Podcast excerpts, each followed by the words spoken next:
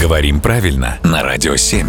Володя, доброе утро. Доброе утро. Представь на секунду, что мы сегодня в рубрике обсудим не одно слово, а скажем штук 75. Ты придешь домой, сильно из- изнеможденный, Да, уставший, да. и будешь рассказывать домашним, что у Артема сегодня был переизбыток идей. Мгм. Или ты все-таки скажешь избыток, потому что все-таки избыток это уже слишком много. Да, но бывает, когда больше, чем слишком много. Когда 75 слов в одной да, рубрике. Да, вот смотри, допустим, мы обсудили 20 слов.